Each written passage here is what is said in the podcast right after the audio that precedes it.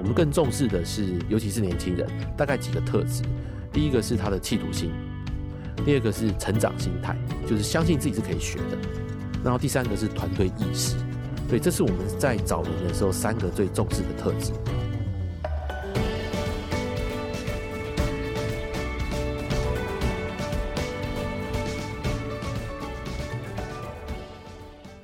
大家好，我是节目主持人杨玛丽，欢迎来到今天的哈佛人物面对面单元。那我们这一周的主题呢是打造超级业务力啊。现在呢景气相当不好哈，今年上半年全球景气大家都不乐观啊，天灾人祸哈，或者是战争、通膨，大家都很忧虑未来的前景。所以在这种情况之下呢，我们更需要很好的业务力来行销，不管是你的产品、你的服务，甚至你的个人品牌、你的雇主品牌，你们的想法跟创意哈都。都需要很好的业务能力来推广，所以我们的业务力不是谈的很窄，不是只有说你要把这个订单拿回来，要把这个业绩做成。其实我们整周的业务力谈的是稍微广一点，谈到你的个人品牌、雇主品牌，或者是你要行销一个创新的点子，怎么让你的老板买单，让你的顾客买单，让你的投资者买单，哈，这都是涵盖在我们这个超级业务力的范围。那我们听众呢，这我的心得就是最喜欢听哈佛人物面对面哈，一周哈，我说书大家没有。有那么爱听，但是访谈呢，大家很爱听哈。那我们今天呢，按照惯例呢，也请到了一个专家哈，不一定是业务力的专家，但是他很努力的要打造 CEO 的超级业务力哈。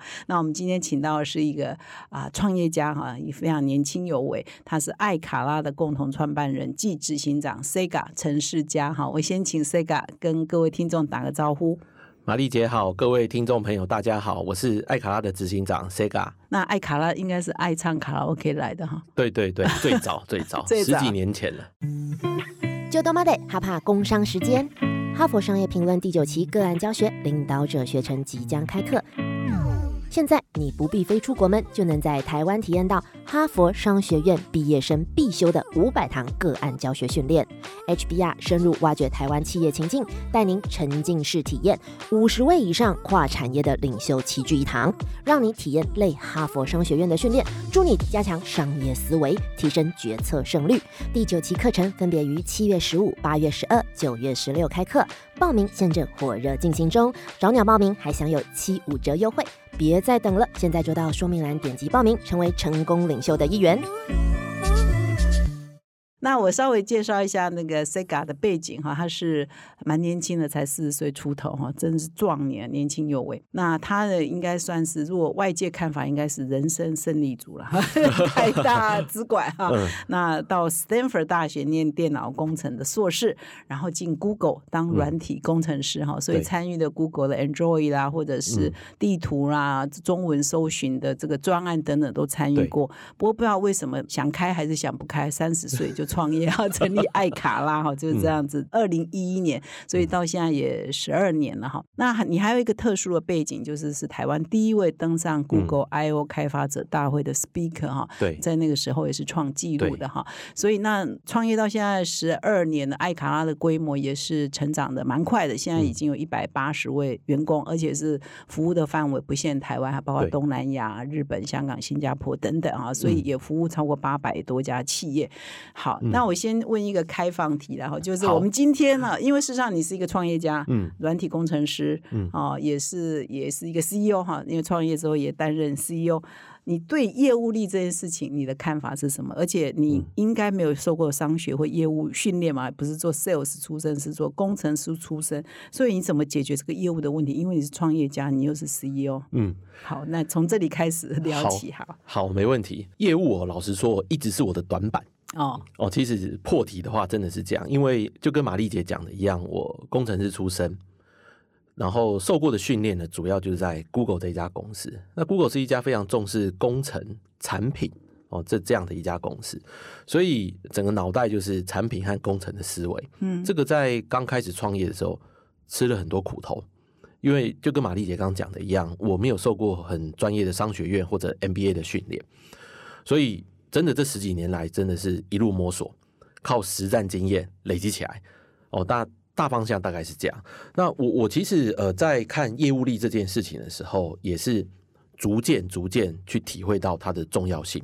因为工程出身的人，通常都会觉得，我只要产品做得好，当然会有人来买单啊。尤其在外商，尤其在像呃 Google 这一种我们所谓 Big Tech 这种公司，大家就会觉得哇，细骨做出来的产品就是全世界都要用，根本不太需要什么推销嘛。大家就觉得说，哎，这好像是一个成功的方程式，我只要埋头去打造产品，就会有人来用。这个其实是错误的。嗯，其实我们在这当中也栽过好几次跟斗，把门关起来，做三到六个月的研发之后，产品推出去之后，发现哎。门可罗雀，对，马上就哇！原本以为说，哎，我产品上线一定很多人来用啊，结果完全是自己的幻想。那个就是创业家过度乐观。我一开始其实犯了很多这样子的错误，嗯，所以在中途呢，就发现到，哎，其实就算产品好，你也要有一套销售的方式。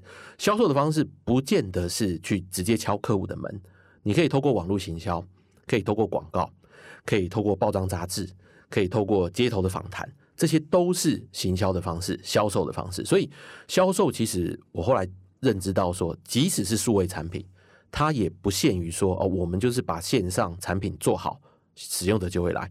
这个是一个完全错误的一个概念。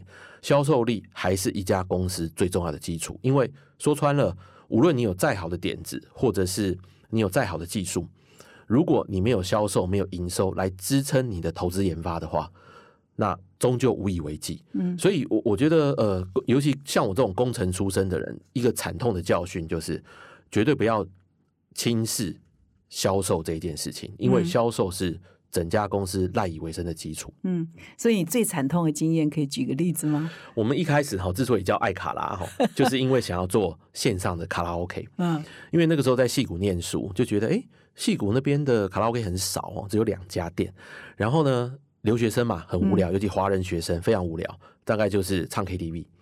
那那边的 KTV 非常老旧嘛，大家也可以想象，不像台湾的啊，钱柜、钱柜啊、新据点、好乐迪，台湾的 KTV 真的非常非常先进哦，跟日本其实不遑多让哦。但是戏谷的 KTV 很落后，因为华人文化在那边小众嘛。对对，所以我们那个呃。放假的时候、休息的时候去唱歌，大概就是唯一的娱乐。嗯那那个就发现，哇，这个怎么那么落后？后来一家要开四十分钟的车程，一家要开一个半小时的车程，都好远。好想唱哦。对，那但是最惨的是，我们念书念到一半，那个只要开四十分钟车程的店倒掉了啊，所以整个湾区只剩一家，要开一个半。对，要开一个半小时。哇，那个等于开到从台北开到台中去唱歌差不多了嘛？就就是很花时间。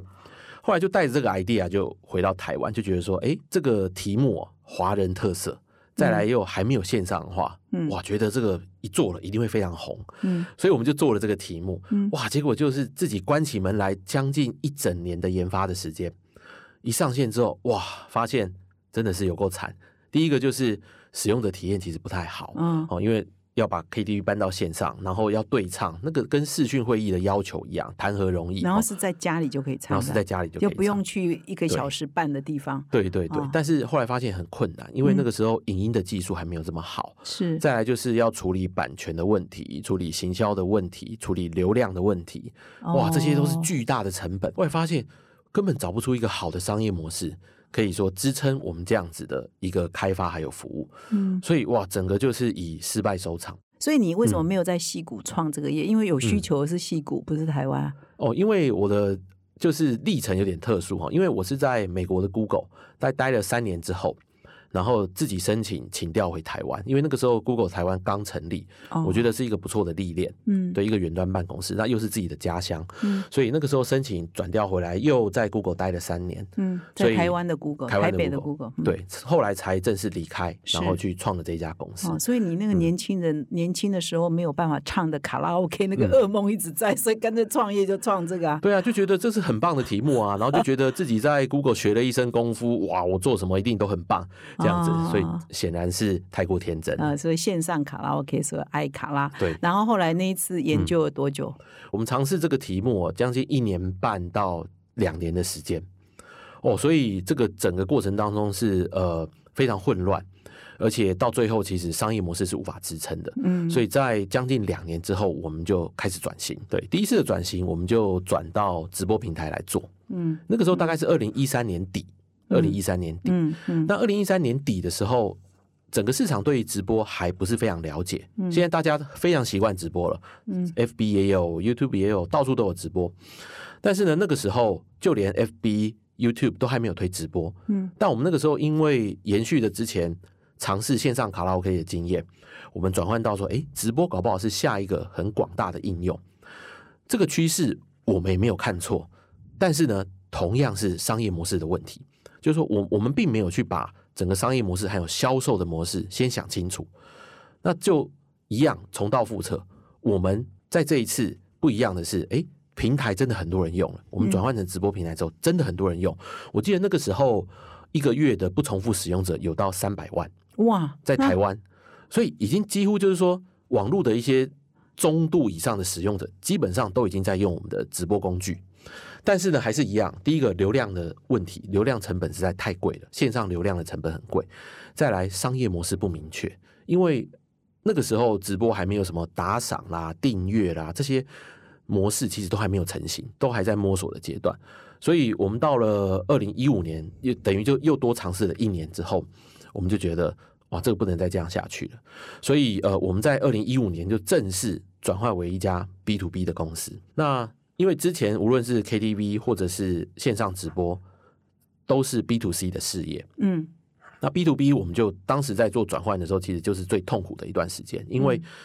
一家 B to C 的企业要转到 B to B，它是完全不同的 DNA，团队组成、营运模式、商业模式其实都不一样。那那个时候转型的时候，就遇到一件最痛苦的事情，就是呃，首先我们要决定我们下一步怎么走。手上公司还有之前募集来的资金，但是 B to B 的事业，我们一开始就要想好商业模式。所以呃，但是我们也不能随便乱挑嘛，哈，因为还是要延续自己的核心竞争力。所以我们在检讨了过去三年的失败之后。就发现我们的核心竞争力是来自于云端的技术，对，那等于是我的老本行啦。虽然我之前是学 AI，然后以及云端技术，但但在近年来也蓬勃发展。所以，二零一五年我们在转换成 B to B 的时候，我们那时候就发现，我们一定得抓着核心的竞争能力。来做转型，不能乱转，不能乱挑题目，不能说哎卖便当卖鸡排现在很好赚，我们就去 卖便当卖鸡排。对，这这个是创业路上这个是不对的，不要随波逐流，嗯，要抓准自己的核心竞争力。所以那个时候我们就决定转换为一家 B to B 的云端公司，嗯，然后首先呢，把我们三年累积下来的云端还有云端影音的技术，嗯，开始包装成 B to B 的产品，嗯，租任给。企业，嗯，所以所以就正式开启。企业有需求哦，因为那个时候其实企业第一个他们有上云端的需求，那个时候开始，尤其一些网络原生的公司，像是电商啊，或者是媒体，其实那个时候已经开始逐步在做转型。嗯，所以我们就发现，哎，我们在提供云端架构的服务也好，影音技术的服务也好，刚好都是这几个呃产业需要的，就他们开始要经营经营线上的通路，那刚好我们就是。栽了三年的跟斗嘛，嗯，所以有一些错误的经验可以呃跟他们分享，嗯，有一些走过来的经验跟他们分享，所以就开始协助企业客户上云，嗯，以及采用一些云端的工具来经营他们在数位行销的通路，嗯，对，所以那个时候就从二零一五年开始，那就一路经营到现在。哦，所以经过两次啊三年了哈，那那个时候有赔很多钱吗？猫没请教。哦，那个时候是赔了八位数以上，哦。赔了八位数以上，所以是千万等级的赔法哦哦，所以真的是很很惨痛，真的是很惨痛。但我我们的确到最后的时候有开始踩刹车，就说我们资源绝对不能就把呃就烧在流量上面，钱不能从流量全部被烧掉，所以我们那时候就赶快计算好自己的呃资源还剩多少，算清楚我们接下来要转型的方向，赶快转型。这样子，对。那个其实 Sega 还有一个特殊的背景哦，就有有一次听你演讲，就说你家三代都是创业家哈，对，哇，外祖父啊哈是哇非常非常有名的细品啊，后来跟日月光合并哈的创办人啊，对，那父亲呢在中信在在辜连松旁边服务了很久，对，后来也出来创业支持创投啊，办了一个创投事业，对，所以当你事业遇到瓶颈的时候，这两个长辈有办法帮你忙，或者你常常去咨询他们吗？呃，我我父亲其实就是一路支持我创业，然后让我去撞墙。嗯，对，所以我的起点，我自己现在认为是比别人幸运的。嗯，对，所以我不会把太多的成就归归功于自己很厉害或者很聪明，我觉得这都不是。呃，我觉得我父亲和我外公给我的呃同教我同样一件事情。就是透过事业来照顾整个家族，以及延伸到照顾更多的家庭。我我觉得这件事情非常重要。那个时候完全无法想象，因为我就觉得。我觉得，我觉得我没有什么做生意的头脑了。我父亲后来成立创投，其实我觉得他也是很少数那种在台湾会支持那种早期新创公司的这个实业家。对，因为台湾很多早期新创公司其实是他的资金是断裂的，是很断裂的，就找不到早期的钱。但是呢，他其实从我创业之前，他就支持很多年轻的创业家。支持你？呃，有啦，有 一路支持到现在，一路支持到现在。对，但是就是呃，我觉得他过程当中，他不是干涉，而是说你接下来会碰到很多麻烦，但是我要你自己去撞墙。那你会跟他坐下来讨论说，哎，我的这个爱卡拉怎么怎么样，我的 Live House in 那趋势都看对啊，可是是什么问题？他会指点迷津吗？他会给你 advice 吗？说你就是没做什么，没做什么，所以才会失败。我觉得他最。呃，最聚焦的一点就是你没有商业模式。嗯啊，对。那我我们身为工程人才出身，或者是刚创业，会觉得兴奋感，就觉得说，反正有使用者，我们一定可以找出商业模式的。嗯，这个其实是错的。嗯，因为使用者有的时候只会把你的营运成本全部耗光。哦，如果你没有算好商业模式的话，他就把你的流量用光了，把你云端的资源用光了，反而是他让你资源消耗加速。所以，嗯，我们都相信，呃。戏股的一些成功故事，那些其实是很特例。就是说我我一开始聚集几十万、几千万、几百万的使用者，我再去烦恼商业模式是什么。这个假设其实有一个很大的前提是，你可以不断的募集到资本市场的资金。哦，但是这在戏股以外的地方往往是不成立的。哦，对，因为戏股之所以会用烧钱来经营，其实是因为他们资本市场非常非常的热络，而且热钱很多。他们是在用烧钱换未来的资本利得，可是这件事情在亚洲的很多市场是不成立的，所以你必须一开始就至少对商业模式要有个初步的想法。以及控管你现现金的一些流出，不然戏股那套模式是很难复制到亚洲市场的。哦，这是非常聪明的建议哈。我们以为那个戏骨模式我们可以 copy 是没办法的，没有，真的没有那么简单。对，所以你经过了艾卡拉跟 Live House In 的这个经验之后，以前是呃从工程师的想法时候找到痛点，我去做，一定有需求，是的确是有需求，可是。没有商业模式嘛，所以你后来在做任何新的投资，是不是又改变你的 SOP，改变你的 process？我觉得我是让两种矛盾的想法在我呃脑袋中并存。嗯，一个就是说，呃，我知道如果太早，就是说任何事情都是每一步都要算清楚盈利的话，它其实会某种程度扼杀创新。对，因为创新其实需要预先投资一部分一段时间。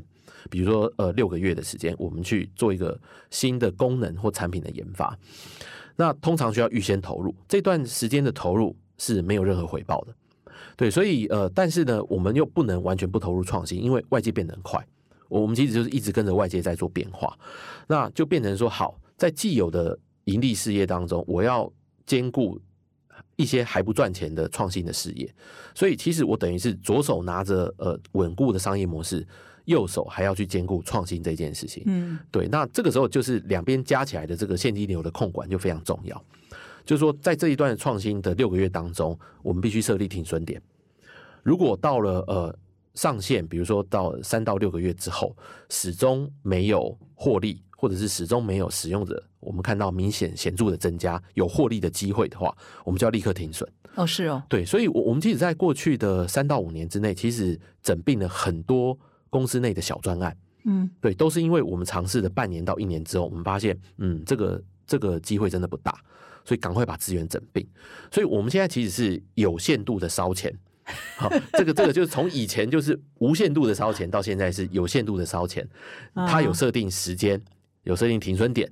有设定预算哦，这件事情是非常重要的。我我觉得很多的创业家到后来，因为也有因为也有一些创业家很成功拿到很多钱，但是呢，就是没有预算的概念，嗯，然后呃，没有一个核心的本业来做创新的支撑，嗯，这个是很危险的。就是一家公司不能只有创新，嗯，但是没有核心事业来支撑，嗯，对我们看到现在成功的，无论是网络公司或一般的公司，都是延伸和保本，先保自己的核心事业之后。再往外围延伸来做创新，这样子，所以其实呃，尤其是一家已经十年以上的新创公司，或或者是老创的啦，老创公司了，老创了，对，更是说在在创新这件事情要更务实，要更务实，设定设定 deadline，设定预算，然后设定放弃的时间，嗯，这些都要有。半年不会太短吗？嗯，以现在的速，尤其是数位的速度，我们大概都是三个月之内，我们一定要有一个版本能够上线测试。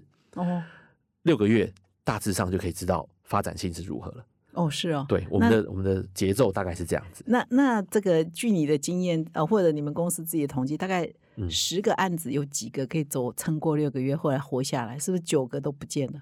十个大概有八个都会失败。哦，对，八成以上的失败率。哦，对，所以这种这种小痛苦吗？很痛苦啊！但是因为市场也一直在往前走，你知道，就是呃，像最近 AI 也是，就是我们每天都在关注，就会发现一直在想说，一直在想说，我们要开启很多小型的实验。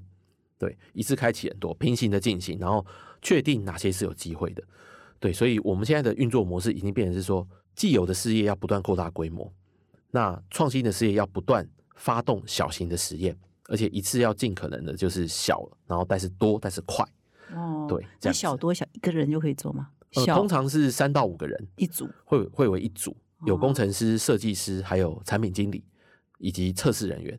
这大概就是，或者是两个工程师，所以大概就是三到五个人。但是他们同时进行好几个了哈。对对，就是小型的小型的哦。对对。所以那你是花在 cash cow 这边比较多，还是花在这个 研发创新这边比较多？你个人做一个 CEO，你时间分配？我我认为我比较舒服，还有我的惯性是，我很喜欢想新东西，嗯，喜欢创新，好，所以比较。不切实际啦，好，所以所以，但是呃，我觉得呃，我在营运管理是我在第五到十年这一段时间所学到，就是说呃，我我得去很仔细的去看钱到底是花在哪里，哦，这是第一个嘛，这一定是第一个，无论是水电，哦，对，无论水电或者哎冰箱是不是有问题或什么，就这些这些东西都要看哦，哦，就是我会去我会在外面走来走去嘛，然后就会看说，哎，房租现在，然后会想到房租现在。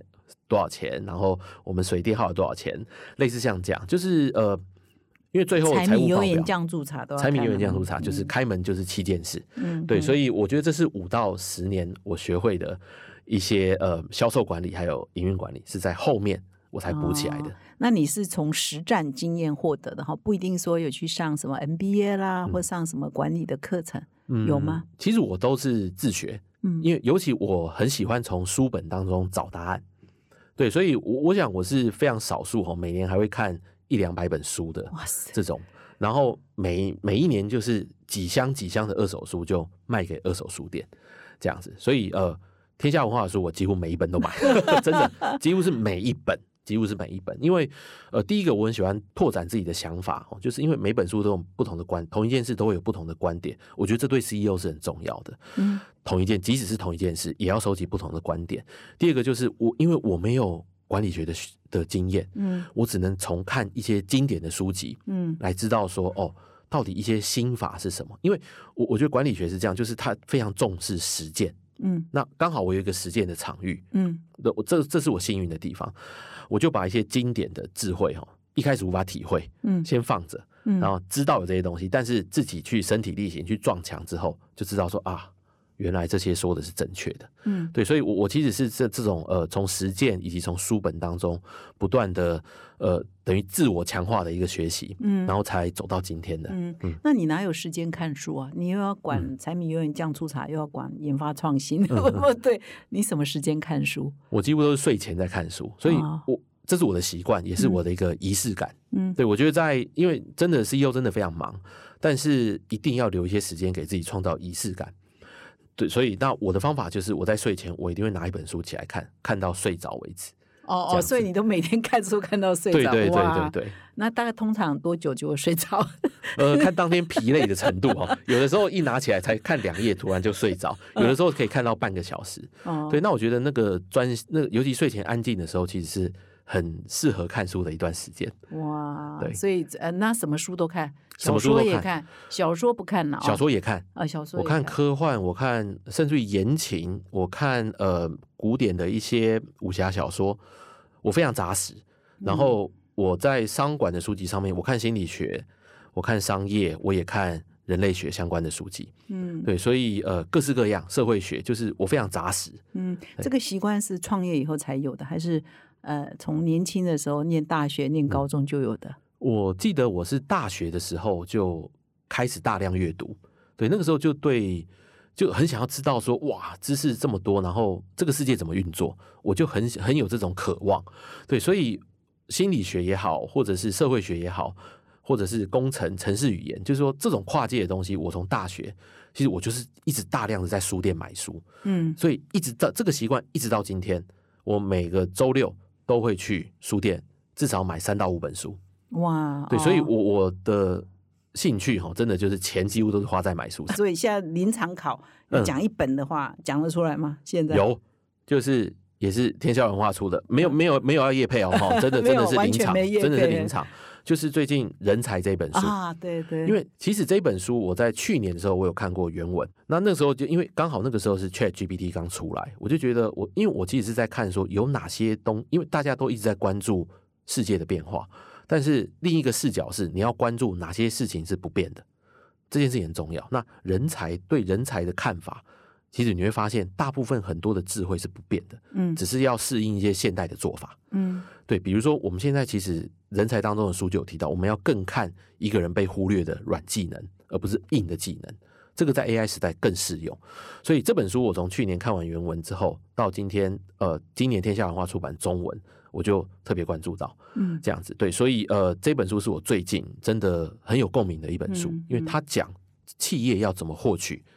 不是不只是工程人才哦，以往大家都会关注科技人才，嗯，现在的人才，尤其是跨界、心理、销售、人资。这些这这些人才在未来会越来越重要。这本书都写到了。嗯，这个我们《哈佛商业评论》这陆续呃，我的 p o c k e t 也都陆续有分享过，说以前我们很重视的是 hard skill 哈，对，你你会什么嘛？你会不会这个软体？你会不会这个技术？嗯，但现在很重的是 soft skill 哈。对，没错。嗯，对。所以你在找人，听说你们最近也有大量的猎才计划，对不对？对。像呃对，刚好我们在呃三月中的时候就推出了一个业务人员的储备干部训练计划，这是第一次，对不对？这是第一次，也也是这是第一次啊！你已经创业这么久了哦，因为也是到最近才比较有资源和余裕，可以开始更大投入。人才的培养，因为创业家真的很多时候都在想怎么生存啦。嗯，哦，有些人去嘎三点半也有的哈，这种对。那我们是已经过了那一段最艰苦的时间，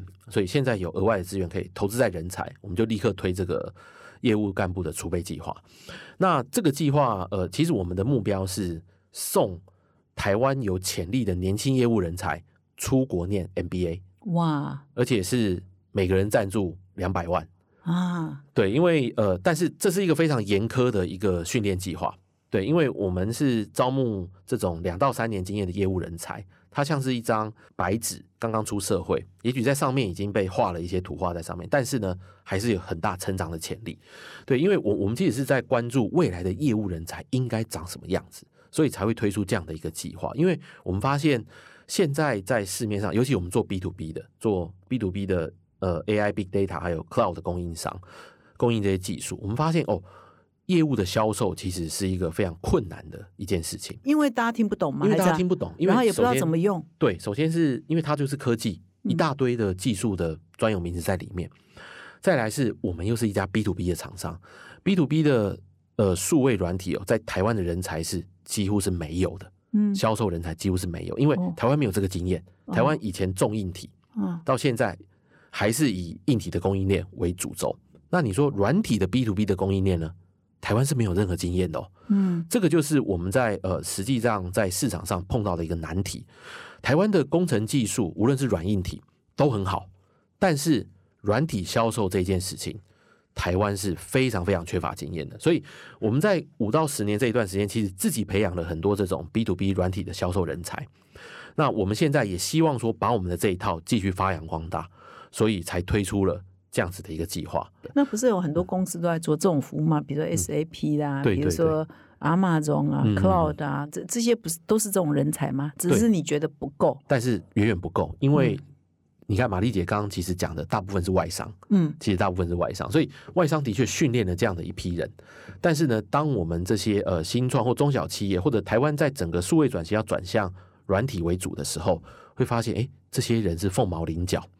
也很难获取这样的人才。嗯，那你会第一次有这种机会来招募这个比较储备干部，选的是业务，而不是说什么软体研发或其他部，那是表示业务还一直是短板，对不对？对，因为呃，我我觉得应该说台湾啦，嗯，我我们其实就是一个缩影，就是重工程呃轻业务。对我觉得台湾整体的氛围是产业啊，产业的氛围是这样子。对，所以我觉得大，但但是我一直，因为我我个人的倾向也是一直都站在人文和科技之间，所以我关注科技，我也关注人文。嗯，我觉得这个是也是我呃，我觉得自己的一个优势，所以应该蛮多人都跌破眼镜，说，哎，你怎么会去推这个业务储备干部或者什么？应该说软体研发、AI 研发人才是不是？当然，我们培育 AI 人才有另一套了哈，但是我觉得业务还是整个台湾产业非常。不重视的一件事情，是不是你的痛苦就是公司找不到很好的业务员？是这样吗？没错，对我我们觉得，尤其在因因为我们都是新东西，所以真的所有的这些业务训练都要自己来，真的很很少，就是说，呃，我已经有具备卖这些东西的经验，几乎找不到。嗯，对，东西太新就会这样。嗯，那你是呃软体工程师出身嘛？你那你后来你怎么样慢慢克服？要去面对客户，要募资也好，嗯，要销售你的产品也好，你怎么样去谈订单？你怎么拉下这个？我是台大 Stanford 的 Google 的工程师，这样呃，怎么让拉下那个脸？有有有这种障碍吗？心理障碍吗？呃，有。呃，我我觉得自己要慢慢的把这些头衔啦、经历啦、辉煌的过去啦。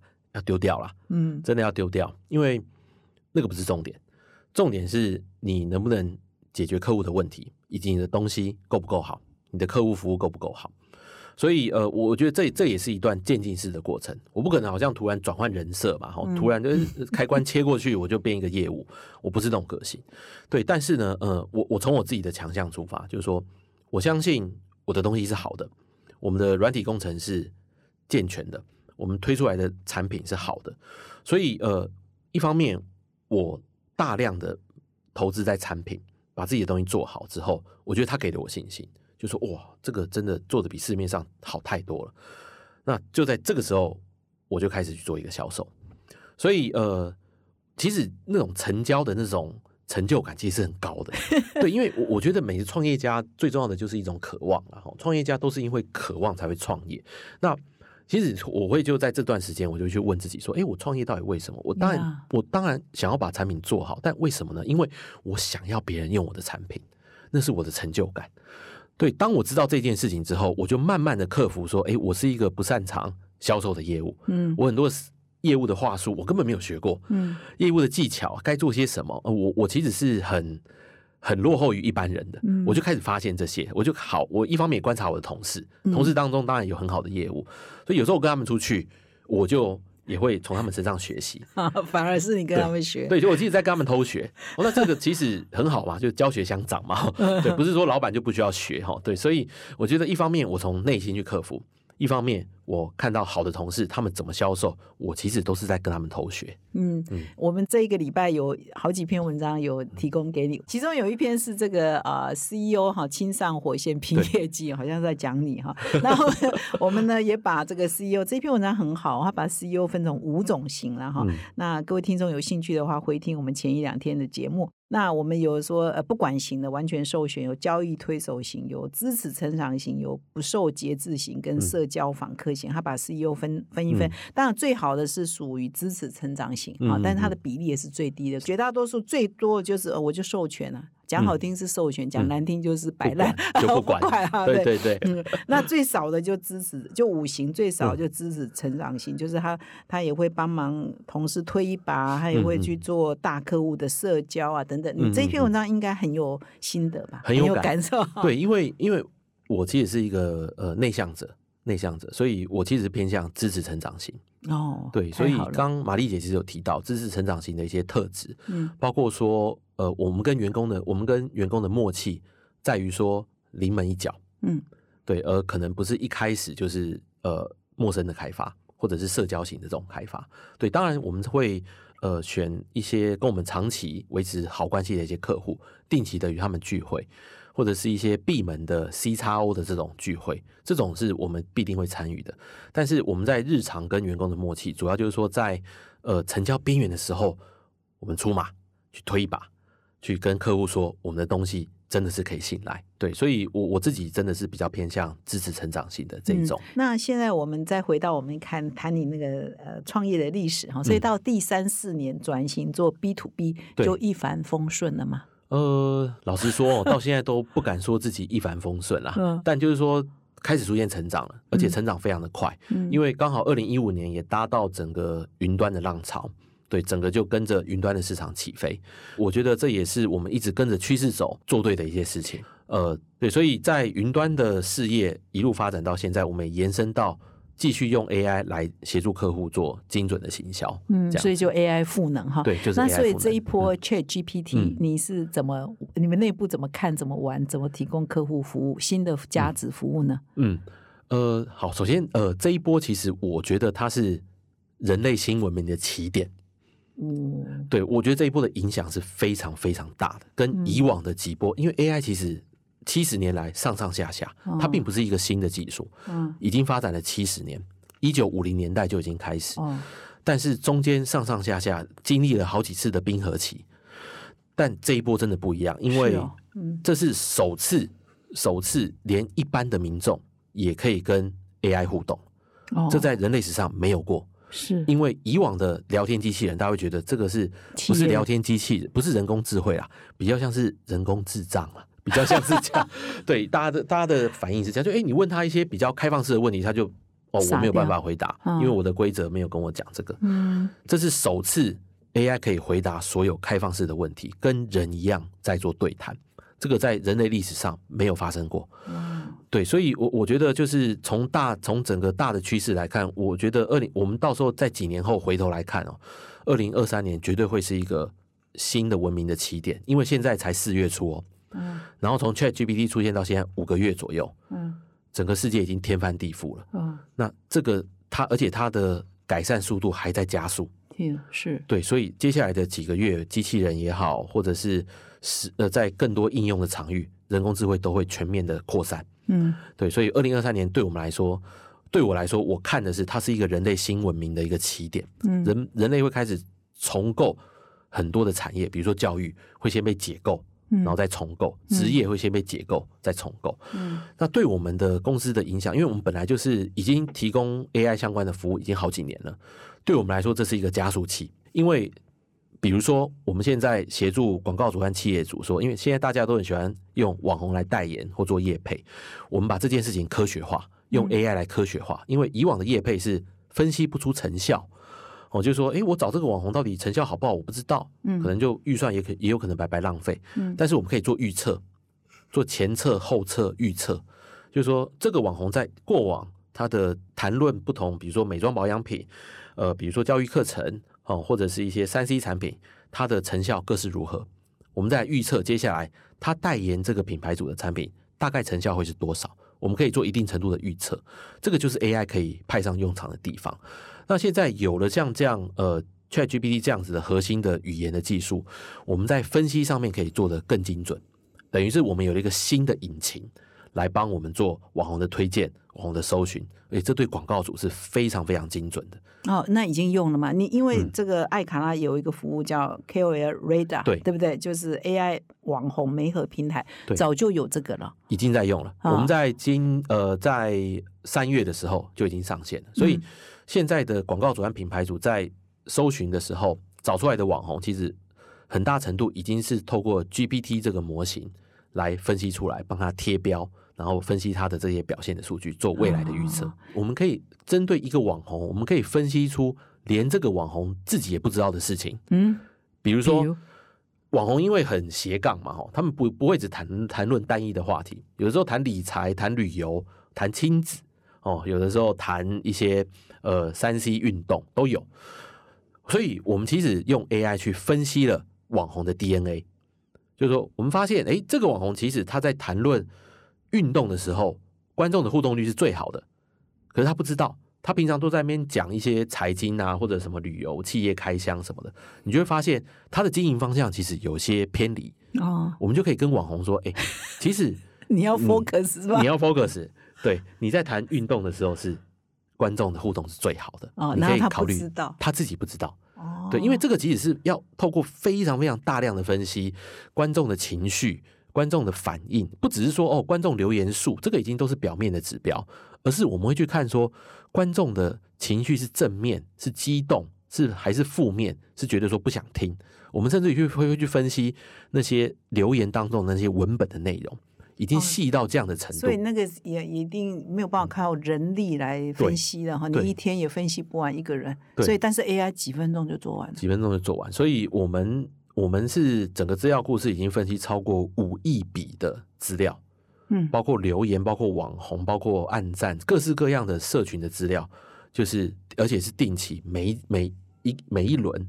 一两个礼拜，我们就分析超过五亿笔的资料，所以这个这样子的已经几乎是全数据了，不只是大数据，嗯，而是全数据。我们可以非常了解这个网红，不只是这个网红本身，而是他背后的这些族群，他们是什么样的样貌。我们全部都可以分析得出来。好，那我们呢？再回到我们今天的这个主题，谈业务力啊。我发现说你在二零二零年啊，也去跟伟创领投，这个应该得到了一笔募资啊，五亿台币的投资。那这个应该也是你最大单笔的投资额嘛？哈。对。那你你这个你是当初为什么会去争取这个投资金额，以及得到的呃这关键是什么？得到这个林宪明董事长 青睐的关键又是什么？这是不是也是业务力的展现？嗯，了解好。谢玛丽姐的问题哈，因为二零二零年那个时候，大家如果有印象，就是 COVID nineteen 刚开始，对，那个时候其实大家都人心惶惶。那我们身为一个新创公司，也一直在观察说接下来市场会发生什么事情。所以那个时候我们就得到一些结论。那第一个就是说，已经看到呃各不同的国家已经开始在那个封锁哦封锁，所以其实商务旅行中断了。也就是说，现在呃，接下来在二零二零年之后，海外的管理会非常困难，那生意的管理会非常困难，那我们的业务的拓展呢，可能就会无可避免的被限缩在台湾本地。那那个时候我们就有警觉，就有警觉，就说，哎，现在好像大家又预测经济会不好嘛，因为封锁的关系，所以就说，哎，是不是要在募集一笔资资金准备过冬 这种感觉？所以，所以我们就。延续这样的逻辑哈，那那个时候也跟就是我们其中一位董事就杰尼翁老师在讨论，嗯，就说好，如果现在大家都要专注在本地市场的话，那我们就必须有一个很有利的本地市场的投资人，而且呢是对数位转型，因为我们提供的呃服务呢就是数位转型的服务，那又对数位转型非常积极的一家大哥 大投资人，所以那个时候我们就挑挑挑挑，就哎发现。伟创其实近几年来一直在整个数位转型，尤其投资新创，透过 CVC 投资新创非常积极。所以那个时候我就做了一件我觉得是蛮跳跃的一件事情。嗯，我直接写 email 给林建明董事长。你从来没这么做过？我从来没这么做过。对我也是到处问问问，说哎，谁有那个董事长的那个 email？说哦，好不容易问到啊，是哦，就直接写信哦，然后就写了长篇大论哦，这个还好我有。好好写作写作文，对我觉得文字力真的很很重要。对，尤其现在大家好多一句话都讲不清楚的时代哦，真的，你写一篇完整的文章，哎，就会得到青睐。所以我就写了一封信给林董事长，我就说，哎，林董事长就是我们跟维创啊，其实也认识一段时间，然后也知道维创在这个投资新创和数位转型非常的积极哈。跟上时代这样子，对，那我就跟他自我介绍，艾卡拉做的是什么什么什么。那我自己呢是从哪里毕业？那也努力了将近快十年的时间，现在进入了一个转折点。那我我的经营理念是什么什么？我们比较我们长期投资研发，那团队是很务实的一个团队。虽然呃在销售上可能还有力有未逮的地方啊，但是呢，因为 COVID nineteen 我们也看到了很多数位转型的机会，所以虽然是危机，但是也是转机，所以希望董事长有这个机会可以让我跟他当面做个介绍，是这样子。哦，结果没想到他一天之内就回信了。你本来想说会不会石沉大海？对，因为 因为大人物嘛，哈，因为大人物一定很忙，然后甚至于也许根本不会自己看信，嗯，或者是信件可能就被。被秘书啊，被你知道被助理啊，就处理掉了。嗯，对啊，但没想到他就亲自回信，自己回信。所以，我们林宪明董事长，你要听到这一段哦。对对对，所以年轻人是非常大的鼓励。对，真的是非常感谢。呃，我我觉得就是人生当中就是在这这种很关键的几个转折点，有人拉你一把，就他一个一天二十四小时内就回信，对，然后呢，然后很快就安排见面，很快就只是就是助理还有副董事长那个时候就跟我们安排见面这样子，然后了解我们在做的一些事情。那他呃，我印象非常深的就是他有一次就呃第一次见面的时候，他就他花了一个半小时的时间在会议室里面完全没有分心。在听我们在做的事情，那这个是我非常呃感动的一件事情，因为他那么忙，每天日理万机，然后他把那段时间全部空下来，然后详细的知道我们在做些什么。而且伟创那个时候也因为全球供应链也是很大的困扰嘛，对对。然后那时候他还愿意出手投资，是对，所以我觉得那真的是艾卡拉历史上的一个转折点。是是，所以他就变最大股东吗？呃，目前对，目前就是最大的法人股东。哦，对。然后投资了之后，他其实也蛮授权的，对不对？也蛮授权的，就是一方面就站在支持的角度，对，每次董事会就给我们建议，帮我们介绍客户。哦，但是都是以支持的态度，而不是以干涉的态度，所以这个也是我们觉得非常感谢的一个地方。所以这一件事情跟业务力的关系是什么？我我觉得这一件事情，呃，就是 CEO 在关键的时刻还是必须站上第一线，嗯，把客户把钱拿回来，责无旁贷，因为公司要活下去。其实现在台湾是大缺工的时代，各行各业都找不到人才，尤其是像饭店啊、观光业，其实媒体也是一样哦，找人也是新人也是很蛮辛苦的。但是呢，艾卡拉一年呢可以收到一万封求职信呢，这怎么做到一万封？因为你公司不算很大呀，也才一百八十个员工，并不是几万人的员工，有一万封履历耶，这是雇主品牌是怎么做的？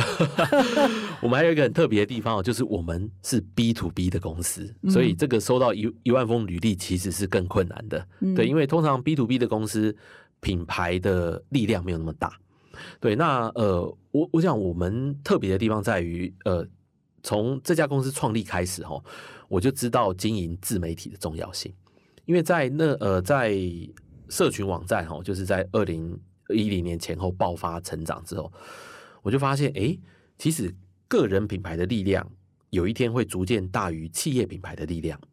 哦，这个是我在二零一零年前后我就看到哦，这个趋势在成型了，所以意见你就开始产生，到现在整个网红产业就不用说了，所以那个时候我就开始把自己当成一个个人品牌在经营，嗯，对，所以呃，我跟艾卡拉的关系哈，就是密不可分，嗯，就是说我我即使是在艾卡拉带着我，我也带着艾卡拉这样子，所以我们有一个很有趣的现象因为刚玛丽姐有提到我们收履历数量很多。大部分的人来求职，我们都会问他说：“哎，你是怎么认识艾卡拉的？”他说：“哦，我是看到 Sega 的那个文章，我是看到他那个访谈，他在呃他一个活动上面讲了什么什么。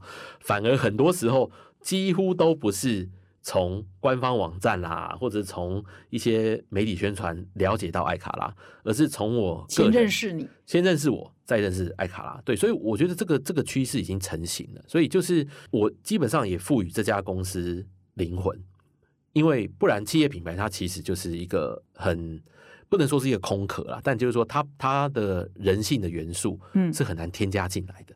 对，但我我觉得过去几十呃十年来，虽然上上下下，但是我始终就是坚持说，呃，我我必须透过我的个人品牌来带动艾卡拉的成长。嗯，对，因为呃，这其实也是成本考量。嗯，对，因为个人品牌的经营成本是低的。对，我发现这件事情，因为其实现在是已经完全反映在社群网站上面，因为企业品牌的触及率跟个人品牌的触及率，它的差异是很大的。嗯，所以经营个人品牌在接下来还是一个显学。对，那还好，我在二零一零年就看到这件事情，我就开始，因为我的做法是说，我谈的事情不见得是完全是公司的，但是呃，我会写一些自己对于经营的想法、挫败的想法啊，或者是我有兴趣的一些课题的想法，我把自己就是很。当一个人在经营，就放在你的粉砖，放在我的放在我的个人页，对，嗯这样。那有些东西是跟艾卡拉连接的，有有时候不是，对。但我觉得这其实互相带动。那对我来说，就是一个低成本帮艾卡拉宣传的方式。那你现在的粉丝有多少？呃，我现在个人页粉丝大概是三万多人啦，嗯，但是触及率还不错，就是很始终的，就是对对，因为我也蛮专注，就在写一些商业，嗯，以及呃经营以及人才的一些看法。所以，呃，一篇贴文大致上都会有五万到十万人会看到，哇，对，所以。而且是不能说是免钱了哈，但就是说因为自己长期投入，所以他那个触及率其实是很强的。嗯，这样子。所以有没有什么 formula 经营个人品牌在台湾比较好的 formula 是是哪些？然后你都有做，比如说你要有个人的专业，对个人的专业，嗯，对，然后呃选定好自己该谈的话题，嗯，对，不要不要偏离，嗯，不要偏离。第三个就是一定要跟读者互动，嗯，一定要互动。那要频繁的更新，嗯，频繁更新。大概这四多久多久更新？我现在是日更，日更，所以 跟我们 podcast 一样，压力超级大。嗯，对，其实大家不要觉得说网红是什么很 光鲜亮丽，网红是非常需要投入精力还有专注来经营。那你日更都自己写吗？还是有操刀的人？呃，全部自己写，哇，全部自己写。所以我现在已经就是练成了，然后好练鼓练成了，半小时就可以。对，半小时就是或者看到一个新的。题目发现发生了，十五分钟内赶快写下自己看法，立刻就出去了。嗯，对，这样子。那一天至少一则，一天一个，对，还是只有一个？一天，我现在是原则上是一天一个。哦，对，除非是真的有很多，比如说最近 AI 进展，可能一天会有两三个，但是那个是特例。我现在就尽量维持在一天就一折这样子。嗯，哇，所以所以这个我们下一期刚好跟 Sega 预告一下，就是在下一期哈佛的封面就谈塑造个人品牌。哦，哦是吗？哇，那一定有很多东西是我必须要去吸收的。对对，是原文版写的，现在是塑造个人品牌的时代啊，非常重要。所以那个跟 Sega。透露一下，分享一下五月号的杂志哈，很期待啊。那我们呢，就是慢慢要收尾，我们的访谈慢慢接近尾声。我最后再问一两题哦，有一题是谈这个，我们的主题是谈业务力嘛哈。刚刚你的雇主品牌、个人品牌都是业务力的一环，那你怎么带你的业务部门呢？你你最你可能一些 hard skill 可能他们都会了，或者不需要你来教，你会你会强调的是什么样的 soft skill 软技能？哇，我觉得玛丽姐这题问的好精准。对我我刚刚也在想说要怎么。表述哈，因为呃，我首先树立的就是业务的原则，对这个很重要，因为业务都有各式各样的奇怪的技巧哈，可以去跟客户接触。我觉得那个就是他们自己的个人特质还有本领的发挥。但是呃，在整家公司，我一开始就想就想到说，我们对外的业务销售也要有原则，有几个原则。第一个就是顾客至上。顾客至上不是说客户要求什么你就给什么，或者客户要你打折打到骨折你就给，不是这样，而是说你一定从客户角度出发，他到底要解决什么问题，我们可以提供给他什么解决方案，从客户角度出发，这才叫顾客至上，想尽办法帮他解决问题。所以这一点，呃，我就树立的这个这样的一个原则，说心态上要先调整，无论你要用什么技巧说服客户，那是你的事情，但是你一定要先有这个 mindset 在自己的心里。然后第二个就是。不要欺骗客户，就是说，呃，业务通常都会有很多的话术，哦，或者是呃连哄带骗，然后什么，这是各式各样都有。哦，这 每个人程度不同，所有各有不同，有的六十分讲到七十分，有的六十分讲到八十分，或者 我觉得这是一个程度问题哈。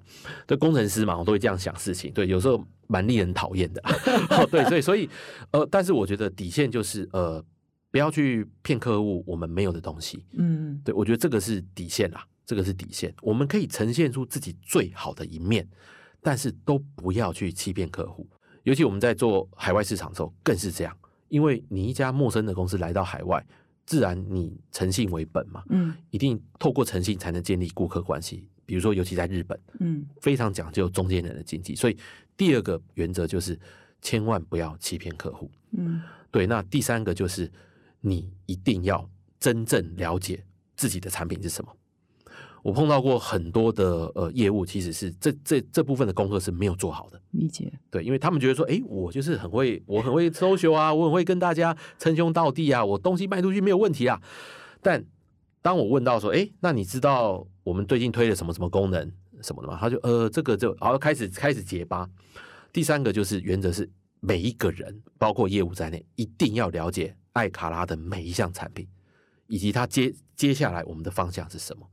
对，我觉得这个功课是我要求大家一定要做的。嗯，就是说你可以用很好的话术，你可以很有魅力的把东西卖出去，但是我要求你基本功你一定要做。嗯，对，大概就是这三个原则。哇，我们给我们的业务，全部是软性的，是全部是软性的，不是不是不是包括如何做 PowerPoint 啊，如何打电话啦什么的，我觉得那个都是后话了。对，所以现在是其实哈佛的文章一直在提醒哈，说我们其实在去年也有提到一个百年的时候，哈佛商业评论去年创刊一百年，我们有十大管理趋势，其中有特别提到说 CEO 现在最强调是 soft skill 哈，都不再是 hard skill，不再是你会不会这个软体，你会不会这个工具，你会不会这这个 skills，而是你的 soft skill 沟通啊等等。还有你刚刚提到说，你给业务部门第一个要则是顾客至上，顾客至上。其实这跟我们本周哦礼拜一啊分享的第一篇谈业务力的经典文章。